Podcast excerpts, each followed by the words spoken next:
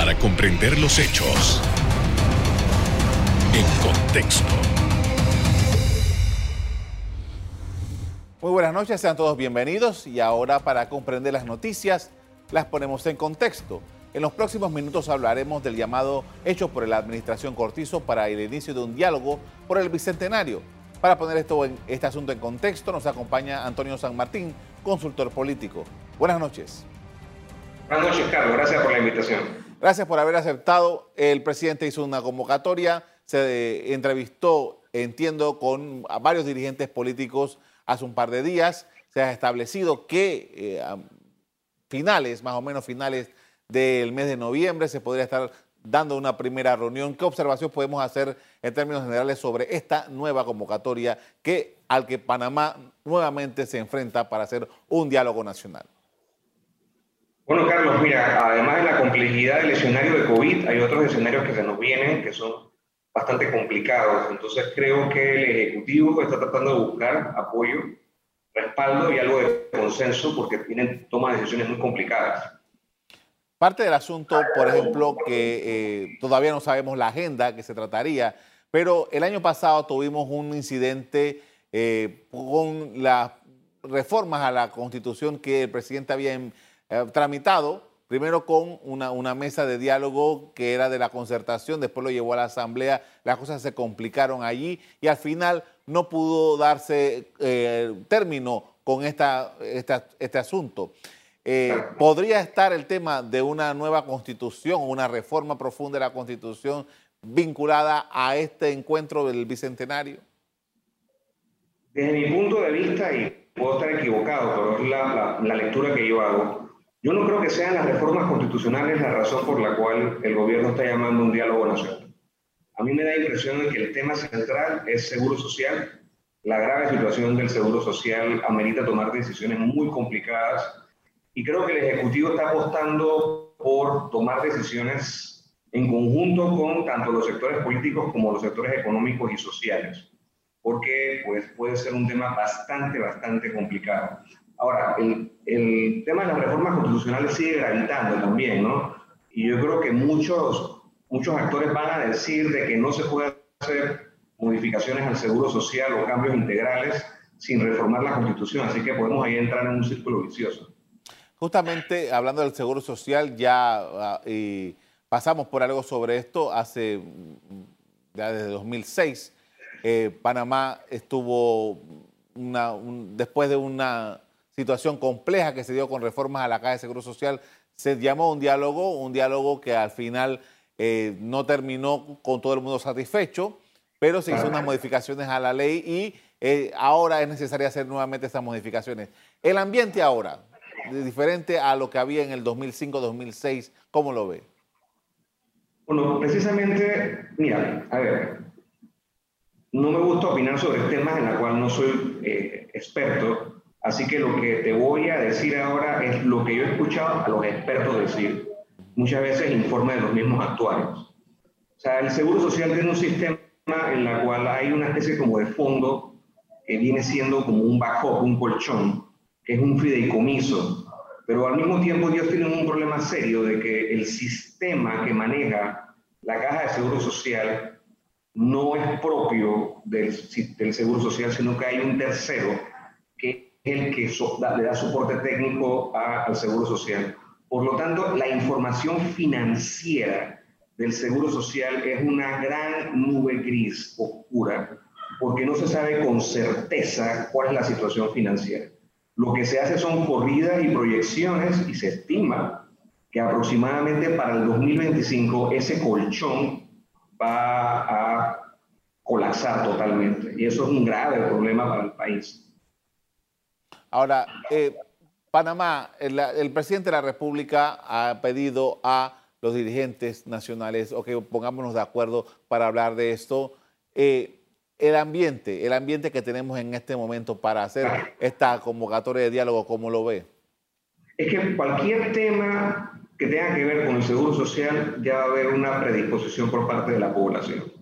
Pero yo quisiera sumarle a eso, y esto con todo el respeto del mundo, hay que tomar en cuenta, eh, muy, pero muy, muy respetuosamente, de que el gobierno ha perdido mucha legitimidad en un año, un año y medio, eh, pues el COVID lo que vino a hacer es complicar mucho más el escenario que tenemos, pero ha perdido bastante legitimidad el, el gobierno de Panamá. Entonces entramos en un escenario complicado.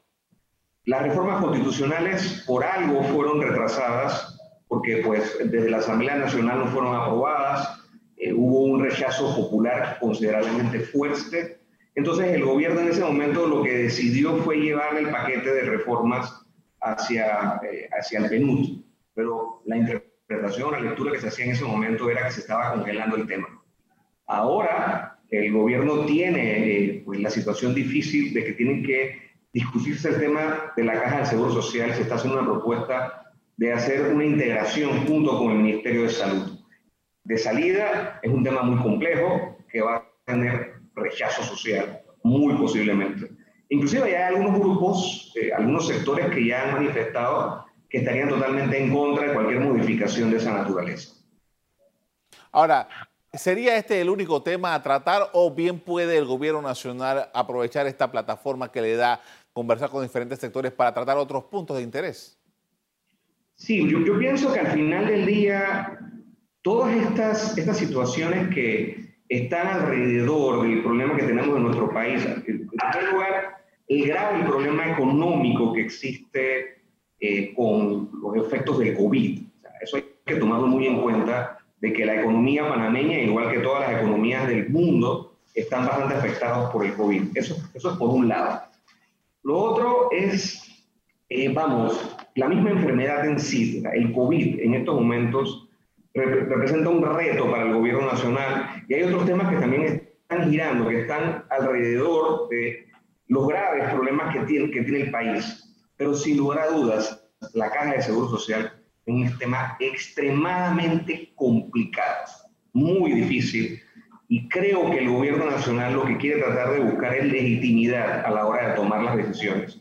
Como quien dice, ¿saben qué? No solamente es responsabilidad de nosotros, sino que también tenemos el respaldo de otros grupos. Es como si quisieran buscar que los grupos políticos, los partidos políticos o los grupos económicos y sociales van a endosar las propuestas que haga el gobierno. Eso es la lectura política que yo hago de la situación. Ok, con esto vamos a hacer una primera pausa para comerciales. Al regreso continuamos hablando de la posibilidad de un nuevo diálogo entre los diversos sectores de la sociedad panameña. Ya volvemos.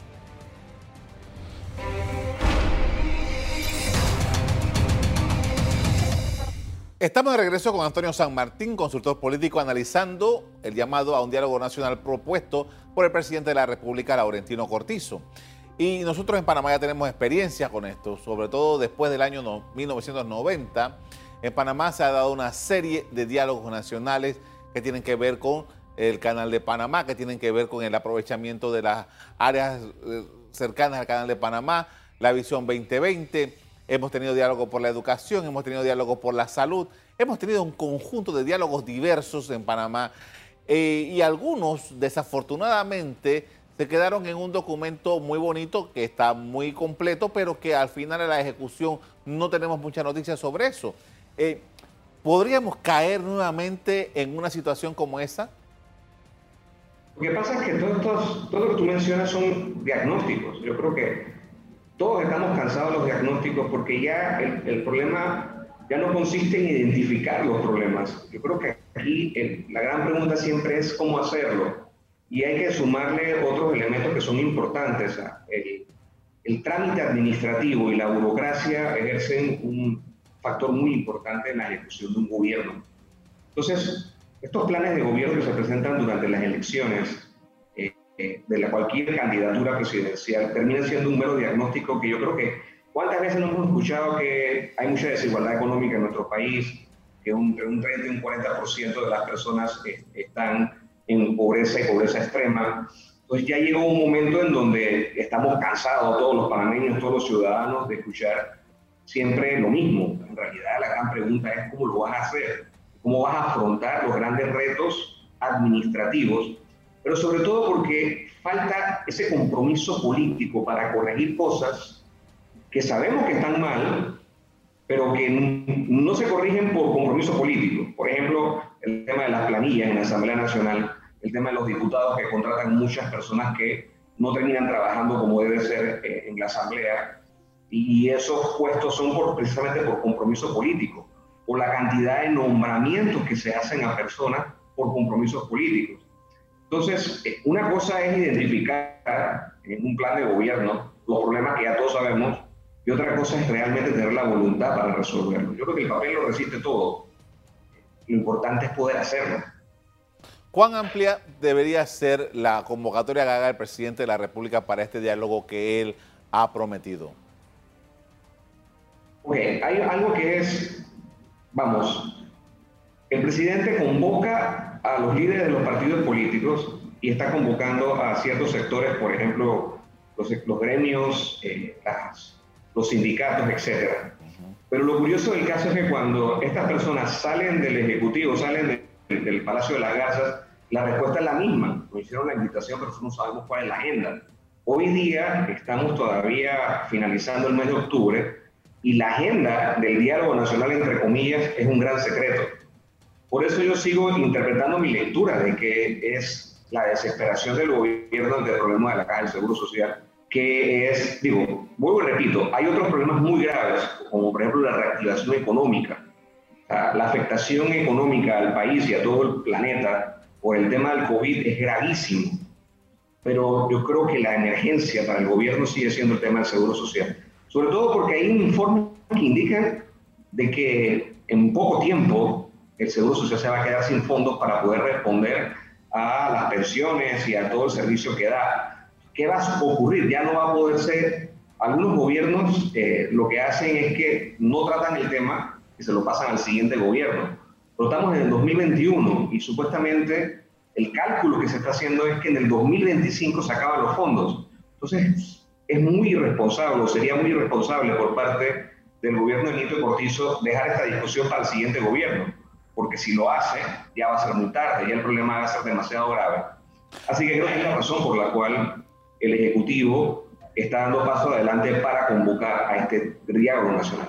Ahora, este diálogo nacional, que, estarían los grupos políticos, estarían los grupos sociales, los representativos de la sociedad panameña, ¿cómo queda frente a una situación como la Asamblea Nacional? La Asamblea Nacional yo creo que en este particular eh, momento en que nos encontramos es más autónoma que nunca, porque los, tradicionalmente los diputados que pertenecen al mismo eh, partido del gobierno pues se manejan de una manera bastante coordinada, pero ahora hemos notado bastante independencia. Es más, hemos notado que en algunos casos algunos diputados se presentan propuestas que van totalmente en contra de lo que ha estado indicando el gobierno. ¿Cuál es, eh, cómo podemos visualizar un diálogo con a lo mejor una asamblea que eventualmente no esté de todo sintonizada con ese diálogo que ha propuesto su propio gobierno? Claro, Carlos, y esta es una pregunta muy profunda. Voy a tratar de intentar una buena respuesta, a ver si te, si te logro convencer a ti y a nuestros amigos televidentes. Desde mi, desde mi análisis, esta es la primera ocasión en donde el gobierno, el presidente de la República, llega sin controlar al partido oficialista. O sea, nos sucedió con Mireya Moscoso, con Ricardo Martinelli, con Martín Torrijos, con, inclusive con el presidente Varela, que al mismo tiempo eran presidentes o secretarios generales del partido, también con Ernesto Pérez Valladares. Pero esta es la primera vez en donde un presidente, Nito Cortizo, llega a la presidencia sin controlar su partido. Entonces hay que recordar que dentro del Partido Revolucionario Democrático hay ciertas personas que ocupan un rol muy importante. Tenemos al secretario general del partido, tenemos al presidente del partido y tenemos al presidente de la República. Pero resulta que no existe esa cohesión del partido oficialista y de una forma u otra, cada grupo o cada sector dentro del partido oficialista está ejerciendo presión por espacios políticos. O sea, lo vemos desde la Asamblea. La Asamblea controla mucho al Ejecutivo desde la Comisión de Presupuestos. Entonces, ese es el dirijala que estamos encontrando que pues a veces le cuesta al partido oficialista poder tener, tener políticas coherentes porque no hay una uniformidad o, miren ustedes el eslogan, uniendo fuerzas, pero es que el partido no está unido. Y eso lo sientes tú en las propuestas legislativas de algunos diputados, inclusive de ciertas diferencias que han surgido eh, del propio Partido Oficialista sobre toma de decisiones que ha tenido el Ejecutivo. Entonces, definitivamente que el Partido Oficialista no está unificado en este gobierno. Y de ahí entonces podríamos derivar de que mejor buscar un apoyo afuera para ir más consolidado hacia ese derrotero. Bueno, es que dentro del llamado, el secretario general del PRD, el señor Pedro Miguel González, sí ha respaldado eh, la propuesta del presidente Nieto Cortizo. Sin embargo, recordemos, como les decía a ustedes, que eh, el Partido Revolucionario Democrático tiene también otra persona importante, que es el presidente del partido, el diputado Benicio Robinson, que ejerce un control, un rol muy importante dentro del partido. Entonces, hay que entender esta dinámica, esta lucha de poder, estos espacios políticos, y, que no, no, es fácil para poder maniobrar el barco o la nave del Estado, teniendo que lidiar con tantos sectores políticos ganando para cada uno, para cada lado. Con esto vamos a hacer otra pausa para comerciales. Al regreso, seguimos conversando sobre las condiciones de un nuevo diálogo sobre los temas relevantes del país, tal como lo propone el gobierno. Ya volvemos.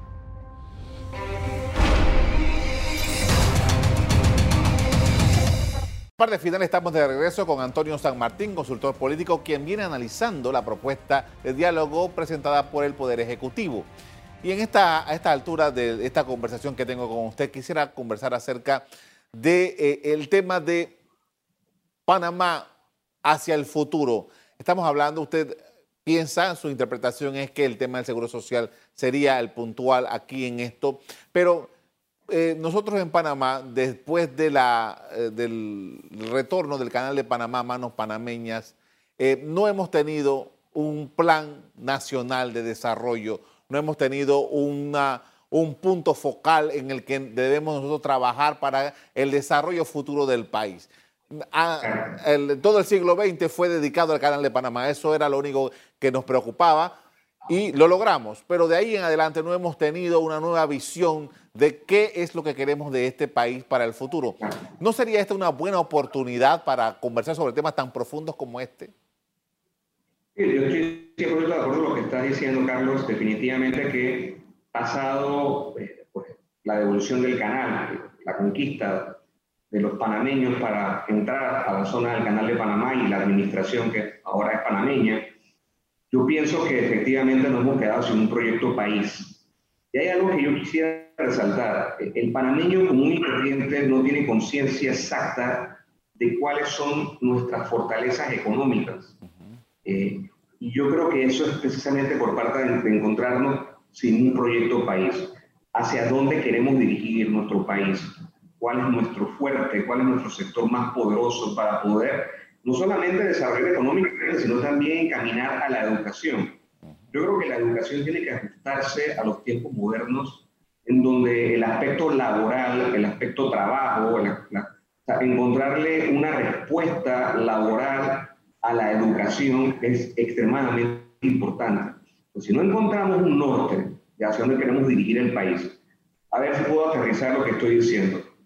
Panamá tiene todas las cualidades o todas las posibilidades para ser una potencia turística, no solamente por los dos mares, por la diversidad ecológica, sino también por una serie de atractivos naturales también que tenemos que son parte de nuestra geografía, el comercio que es una ventaja abismal en comparación con eh, otros países, ¿Qué les puedo decir? O sea, Panamá como, como proyecto turístico podría desarrollar mucho más. Sin embargo, hay otros países que nos ganan, hay otros países que desarrollan mucho más. Entonces, ¿qué pasa? Yo quisiera indicar de que es el momento de que Panamá como país encuentre un proyecto país. Eso no está sucediendo. Y quizás esta oportunidad, esta convocatoria que está haciendo el presidente Nito, eso podría servir. Sin embargo, me temo de que la razón por la cual se está haciendo la convocatoria es naturaleza cosmética, es decir, para atender un problema. Porque de lo contrario, ¿por qué no se hizo desde el día uno en que tomó posesión el presidente Nito Cortizo? ¿Por qué no se hizo ese llamado? Oiga, señores miembros de los partidos políticos o fuerzas vivas del país, vamos a convocar un gran diálogo para resolver los problemas del país. Eso no se ha hecho, no se ha hecho, ni siquiera se hizo para el tema de las reformas constitucionales, al punto de que hubo el rechazo popular y tuvieron que entonces retirar el proyecto. Ahora, eh, mire, e, es interesante esto porque un diálogo como el que se, está planteando, por, lo menos eh, en el bosquejo general que tenemos, tomaría como más o menos un año desarrollarlo. Estamos hablando que este diálogo estaría eh, terminando a finales del año 2021. A propósito del, del centenario. Y ya el año 2022 y el año 2023 comienza a activarse todo el asunto político, ya vendría el cambio de gobierno. ¿Qué riesgo nos corremos de que al final todo esto quede fuera del radar debido a que entonces ahora viene el reemplazo del gobierno? Lo que pasa es que estamos en una situación porque el COVID nos coloca en una posición difícil.